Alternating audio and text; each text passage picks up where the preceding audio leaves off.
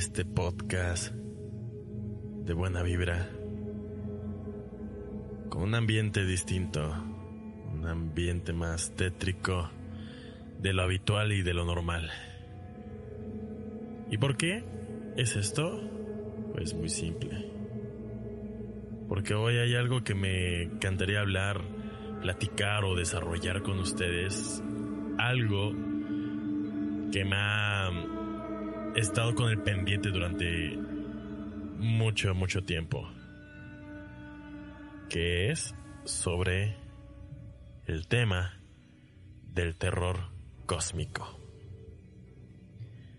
Para aquellos que se pregunten qué coño es el terror cósmico, es algo complejo, pero se puede explicar de una cierta forma. En sí, el terror cósmico es el temor a lo inconmensurable, a lo desconocido, a lo incomprensible, ¿no? Para aterrizar más este concepto podemos mencionar a varios eh, autores y el más representativo de este género literario y este cinematográfico también que se ha llegado a adaptar a la gran pantalla es HP Lovecraft. Muchos lo conocen, sobre todo cuando se habla de Cthulhu o sobre dioses ancestrales, dioses terriblemente poderosos, bizarros y con una eh, con una, ¿cómo decirlo? Con, por eso es terror cósmico, porque es difícil de conceptualizar. Con una mentalidad totalmente desinteresada sobre nuestra vida o la vida en general. ¿No?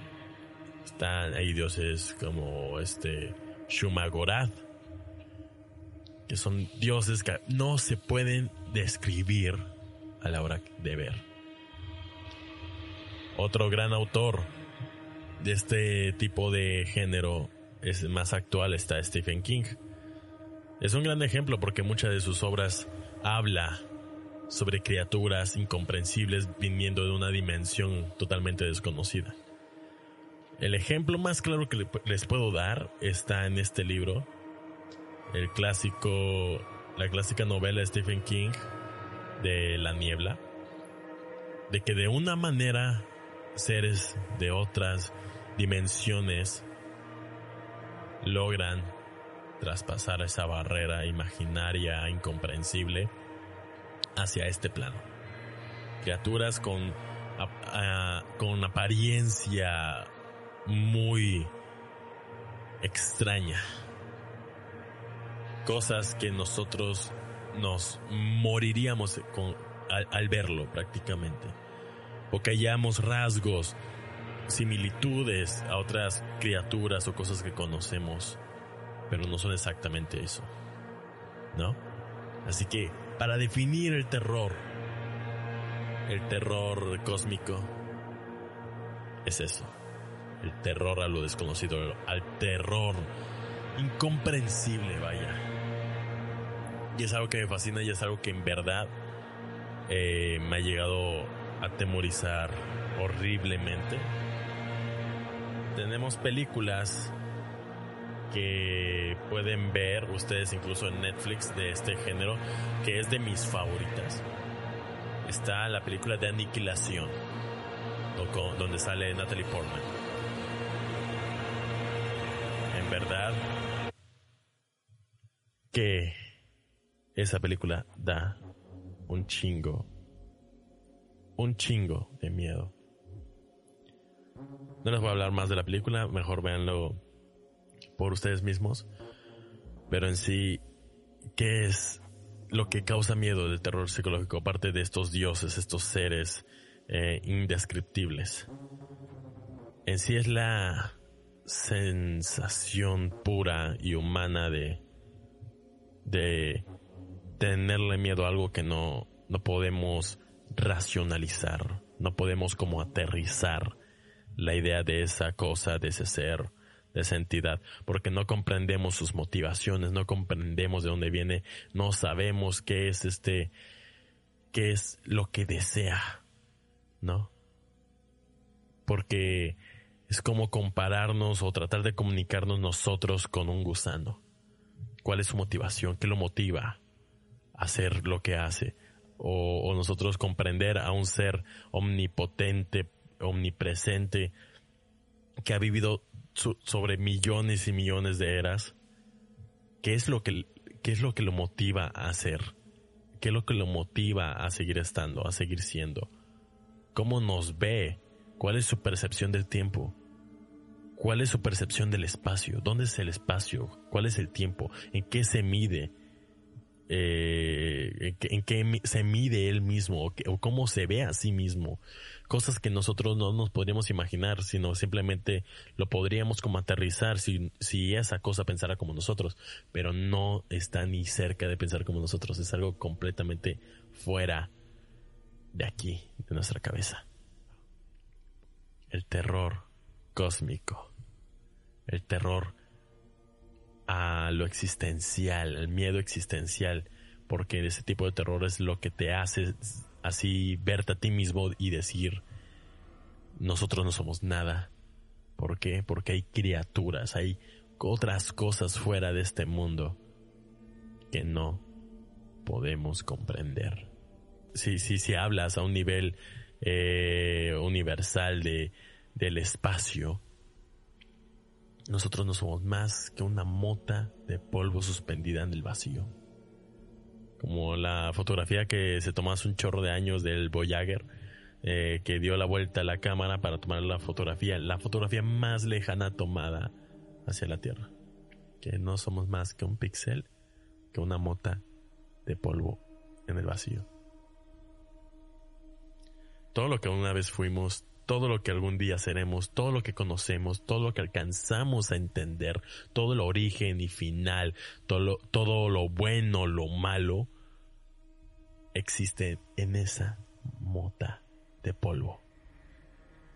Todo lo que tú conoces, todo conquistador, todo héroe, todo político, todo ladrón, asesino, familiar, padre, hijo, presidente, lo que sea que tú puedas alcanzar a comprender, todo lo que te enseñaron, todo lo aprendido y, y por lo aprender, se encuentra ahí, en un cachito de polvo en el espacio, un puntito azul. Y compáralo, eso, con cualquier otra cosa fuera de este mundo, es algo que te aterra. Es algo que dices, madre mía, lo que va, lo que habrá allá afuera. ¿Qué es lo que se encuentra vagando en el cosmos? ¿Qué otras criaturas existirán? ¿Habrán criaturas que se puedan mover a través de las diferentes dimensiones donde solamente este viajar en el espacio, en el espacio y tiempo sería como subir y bajar una montaña.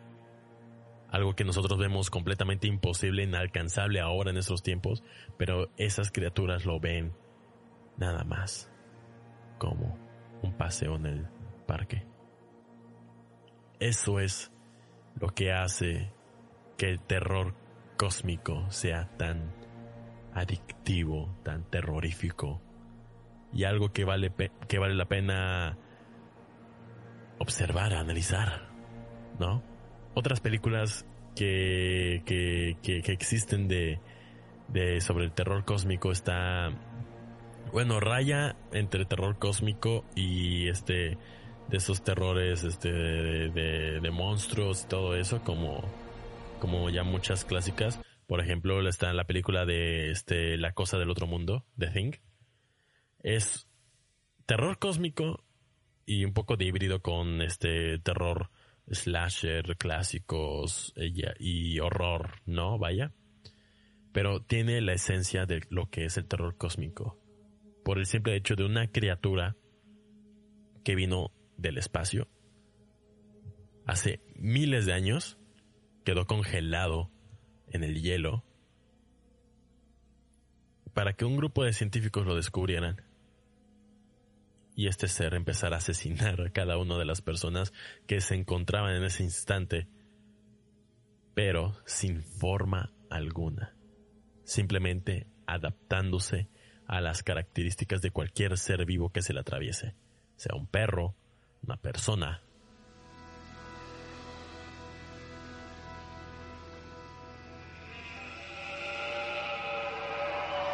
No sé. Por eso esa película es terrorífica, tan bizarra, tan repugnante. Un clásico de John Carpenter. Pero eso es lo que a mí me apasiona de ese tipo de cosas. Por eso aquí tengo este libro de la niebla, que es algo súper mindfuck, ¿no? No sé cómo lo, piensen ustedes. No sé cómo este les parezca este tipo de cosas, pero para mí, Dios mío, lo cabrón, porque te hace esta ser tan pesimista con, con la vida, porque si lo pones a esa escala nosotros somos totalmente nada, insignificantes, ¿no? Simplemente monos aulladores buscar, buscándole un sentido a lo que tenemos, a lo que vemos y, preguntándonos si habrán otros como nosotros allá afuera, cuando lo más probable es que no. Si te pones a analizar que toda la eh, la evolución, todo ese cóctel químico que hubo desde el inicio de esta tierra, fue casi casi de pura casualidad, del azar. Simplemente se presentaron ciertas situaciones, ciertas características, ciertas temperaturas, cierta combinación de elementos y así, para crear una forma de vida a base de carbono, ¿no? que aquí estamos, ejemplo claro, Homo sapiens. Pero ¿cómo sería la vida en otros planetas? A base de silicio, a base de otros componentes que ahorita no me, me vienen a la mente, que no soy científico, pero nosotros somos de base de carbono y así nos vemos y así eh, este, nos podemos podemos comprender cómo es la vida a base de carbono, porque aquí estamos nosotros y hay otros millones de ejemplos en la Tierra de, seres a base de carbono. Imagínate otros seres, como les dije, a, base de silicón, y silicio, no sé. ¿Qué forma tendrán? ¿Cómo verán ellos físicamente las cosas? ¿Qué colores verán? ¿Cómo se reproducen? ¿Cuál es su instinto? cuáles son sus necesidades básicas, ¿no? ¿Cómo sería todo ese pedo? Porque así tercamente y, y obviamente el ser humano trata de comprender siempre a lo que nosotros podemos percibir.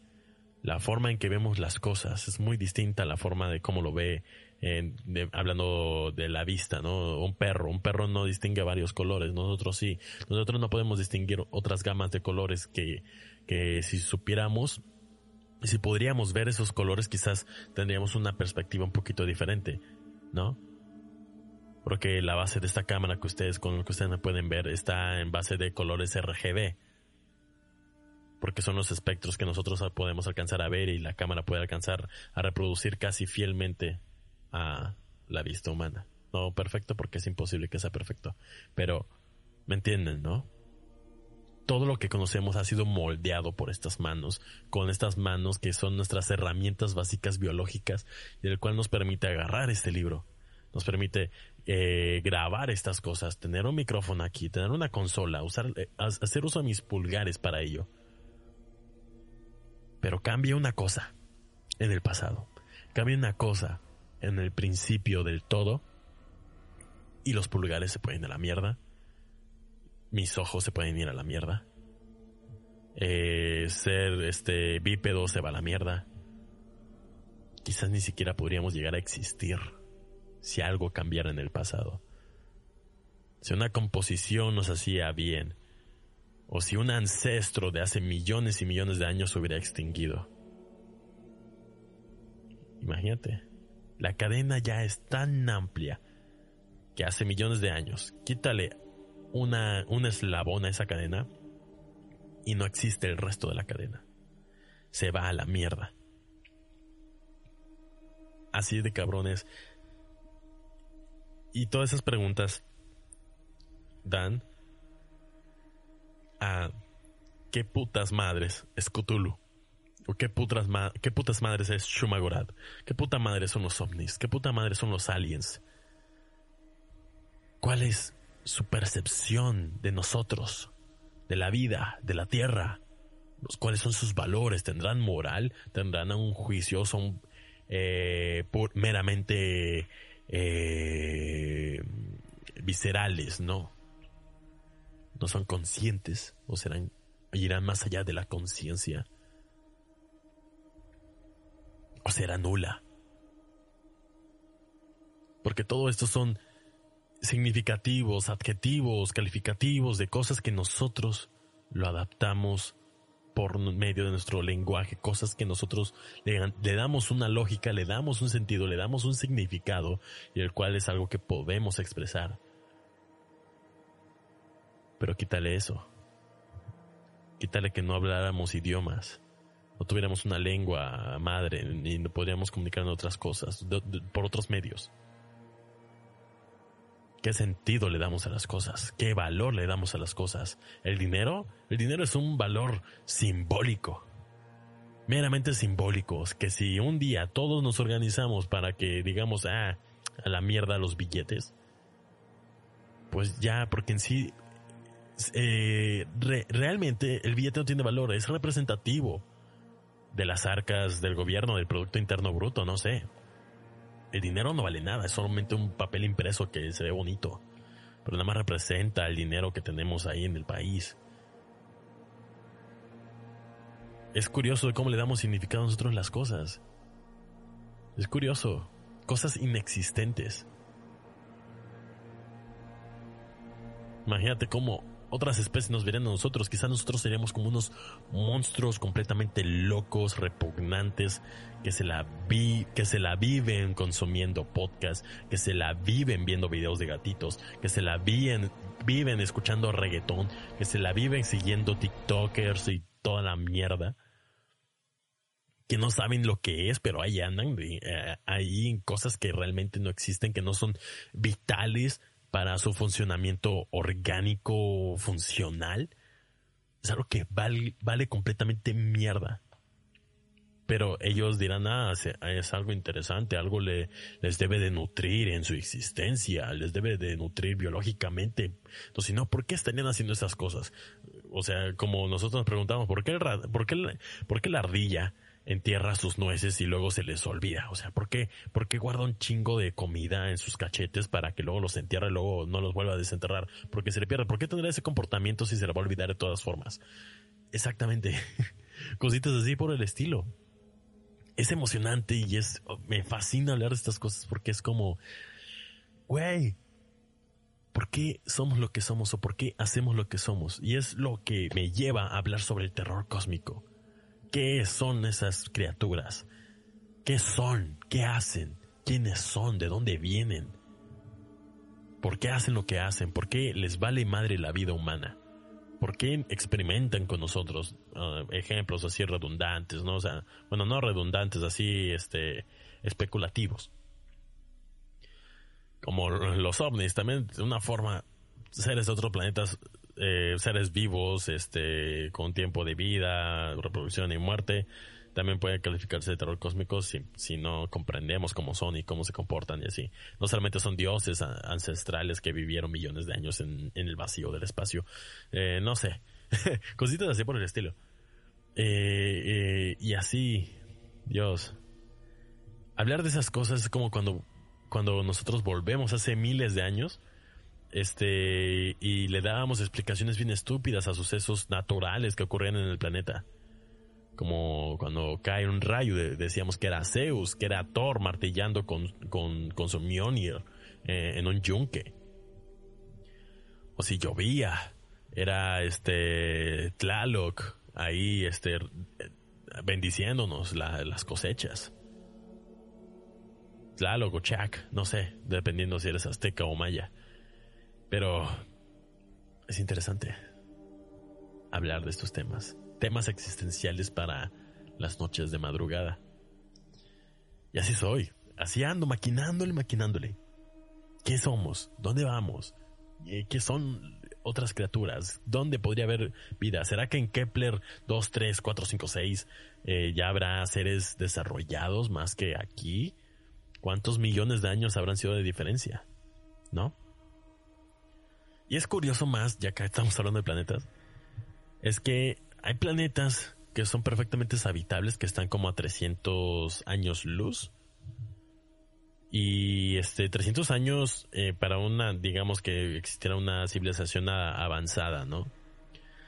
300 años luz está a la distancia, ¿no? Así que lo que nosotros vemos a través de un telescopio, estamos viendo el pasado de ese planeta. Porque la luz que emite ese planeta que llega hasta el telescopio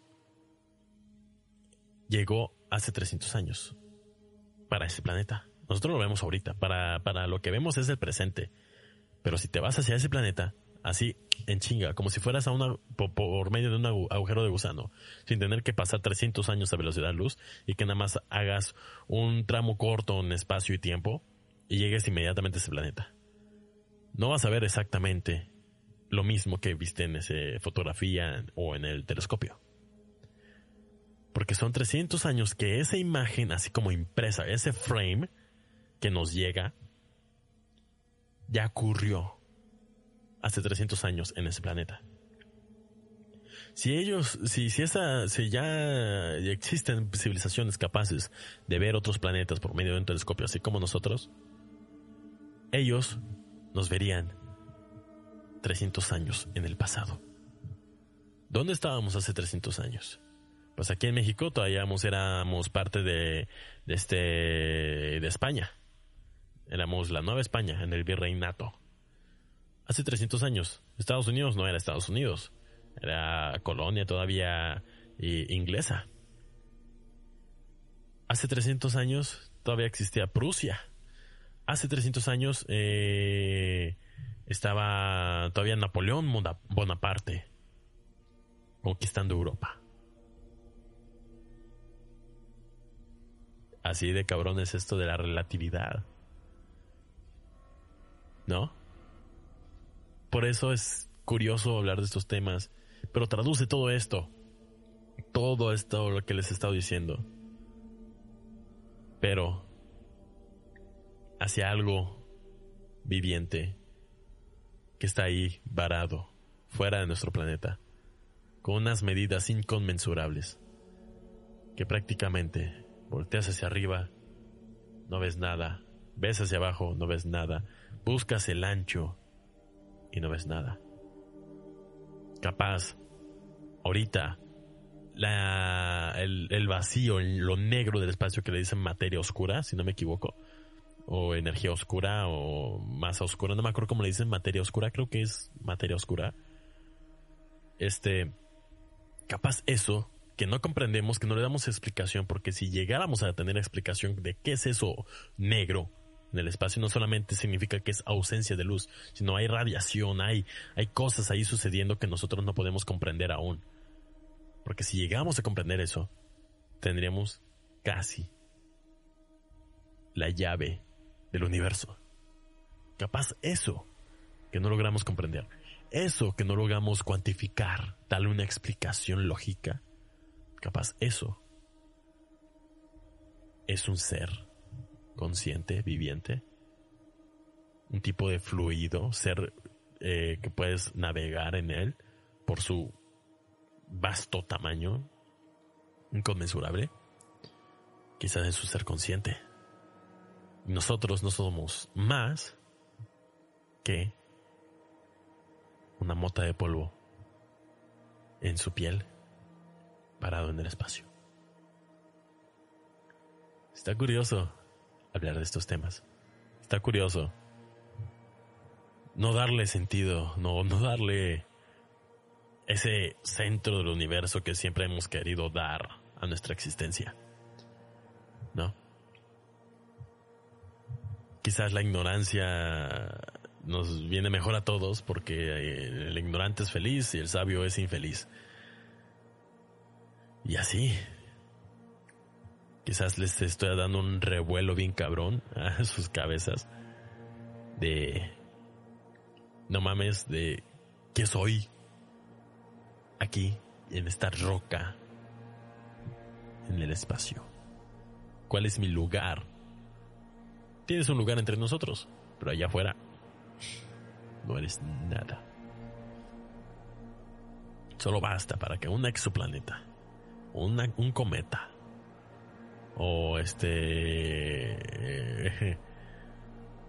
este, una supernova llegue aquí y nos borre de la faz del universo. Y nadie, absolutamente nadie, fuera de este planeta, se habrá dado cuenta de que una vez existimos. Nada, toda nuestra historia, todos estos años que hemos estado viviendo en este planeta, nadie sabrá nada.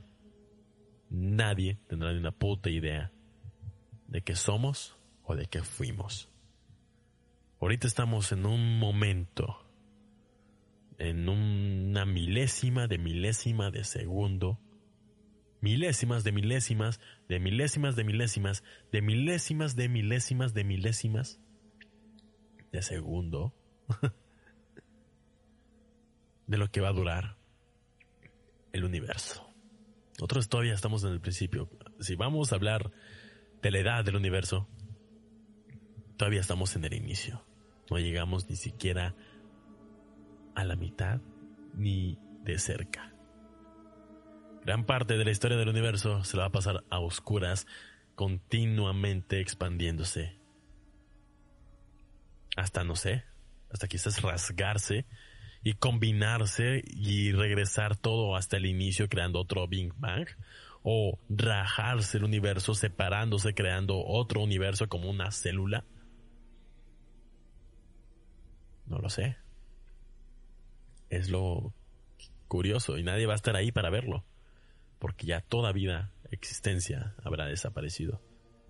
No existirá nada más que agujeros negros repeliéndose unos a otros, absorbiéndose unos a otros, dando un momento de luminosidad en la vasta oscuridad cada vez que explota y se convierte en una supernova.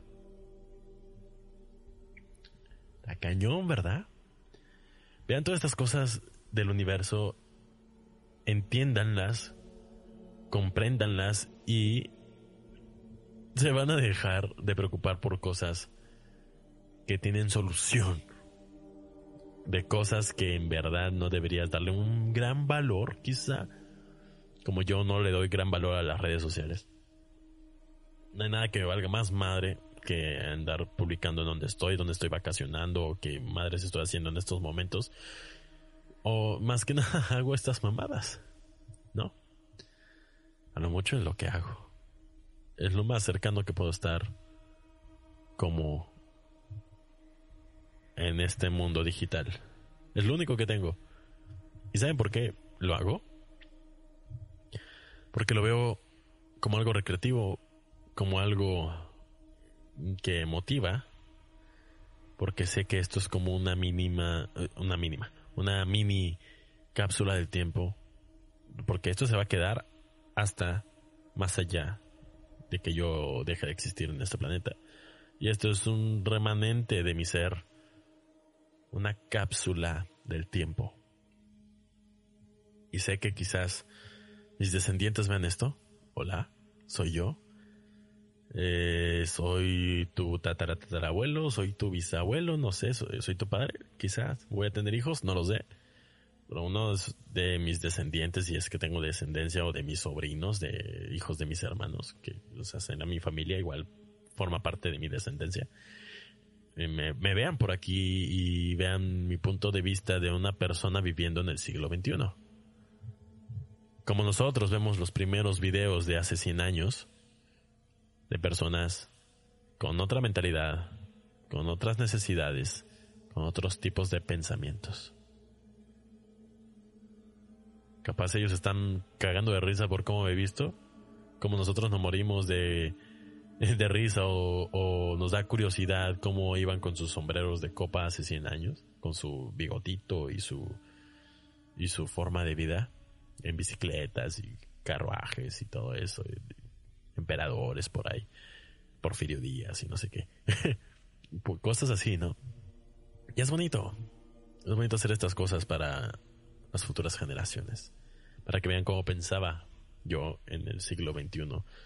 Pero bueno, ¿cómo ven esto de, de el ser o no ser, de terror cósmico? Sé que empecé hablando así como por género y me fui más allá a lo desconocido, a lo teórico, a lo que no se comprende, porque en sí eso es el terror psicológico psicológico, eh, cósmico. El terror a lo incomprensible, el terror a lo irracional, a lo visceral, a lo inconsciente, a lo desconocido. Eso es el terror cósmico. Y por eso es tan fascinante y complicado a la vez de retratar en la cinematografía. Hay muchos casos de fracaso, taquillera y, en general, películas o incluso malas adaptaciones eh, de novelas de terror cósmico. Pero hay buenas, sí lo hay. Está la serie ahorita en Netflix que también pueden ver. Lo hablo porque lo digo Netflix porque es muy accesible para gran parte de las personas que ustedes me están viendo. Eh, la serie de la niebla lo pueden ver y está interesante. Pueden ver este la aniquilación, eso se los recomiendo para personas que les gusta ver como películas más actuales, con buenos efectos, con buena trama, con un mindfuck super cabrón sobre todo. Te vas a empapar bien cabrón del terror cósmico viendo la película de Aniquilación, donde sale Natalie Portman. Portman, sí, donde sale ella. Vean esa película, se les dejo de tarea. Aniquilación, la mejor película de la última década sobre terror cósmico. Es perfecto. No hay mejor película de terror cósmico en estos tiempos que esa. También hay otras películas más viejitas. Mucho más viejitas de terror cósmico. Está Hellraiser, eh, creo que se llama. Poquito, sí, sí, es terror cósmico, lo calificaría como terror cósmico.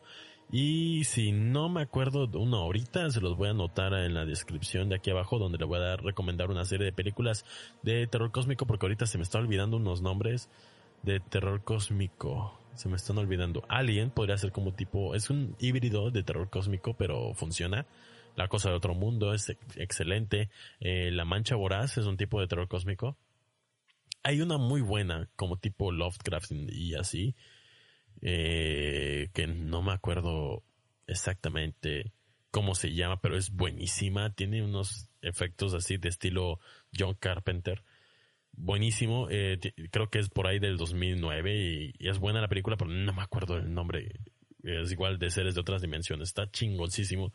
Eh, también eh, recientemente, bueno, la de las de It juega un poquito igual con este de monstruos y terror cósmico porque es un ser fuera de este planeta y que no sabes lo que es, pero sabes que se alimenta nada más del miedo de los niños.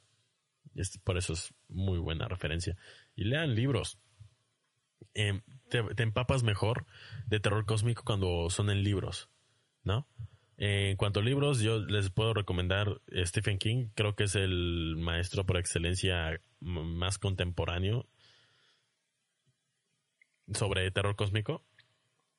Stephen King, pueden, pueden leer lo de la saga de La Torre Oscura. Hay muchas cositas ahí muy interesantes de que es así, eh, misterio, eh, como psicológico y terror cósmico. It, el gran libro de It, léanselo, está muy chido, es mejor leerlo que verlo en películas, porque es más, o sea, te lo deja más a tu imaginación en cuanto lo lees, te lo imaginas, o sea, o le tratas de dar un, un, un, un sentido a algo que no lo tiene, ¿no? También está HP Lovecraft. Léanse todo lo de él. Igual este eh, hay cosas ahí muy interesantes de, de Edgar Allan Poe. Eh, hay un mini, mini cuentos de él que es este la máscara de la noche roja. No, la máscara de la muerte roja. Léanse ese mini cuento. Está buenísimo. La máscara de la muerte roja. Creo que así se llama. Buenísimo buenísimo de Edgar Allan Poe. Y hay muchas cositas interesantes que ustedes pueden buscar. Busquen terror cósmico, incluso hay creepypastas por ahí de terror cósmico que están buenísimos y se los recomiendo 100% porque vale la pena. Es más complejo de escribir ese tipo de cosas, es más rico a la hora de leer, a la hora de ver, a la hora de darle un sentido, de darle ahí este sabor a la cosa cuando se habla de terror cósmico más que cualquier otro género de obra literaria o de este o de obra cinematográfica. Bueno, ya con eso hablado, creo que está bien terminar en grande y creo que terminé bien. Se notó mi entusiasmo al hablar de ese tipo de temas porque son del tipo de temas que me apasiona. Del espacio, del tiempo y, y, putrefacción en el espacio y existencial eh, son cosas que están en mi pan de cada día, cuando, sobre todo a estas horas de la madrugada. Pero bueno, espero que les haya gustado este capítulo de Buena Vibra Podcast.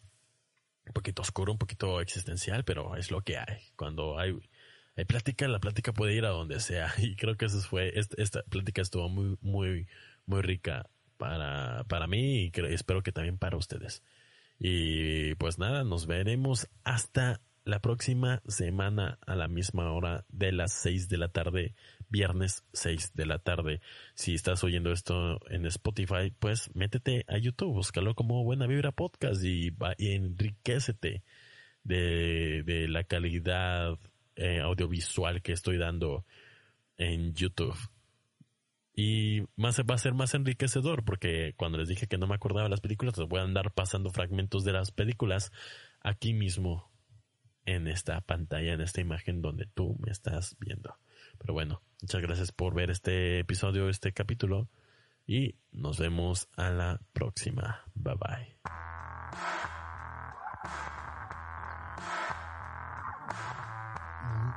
Bueno.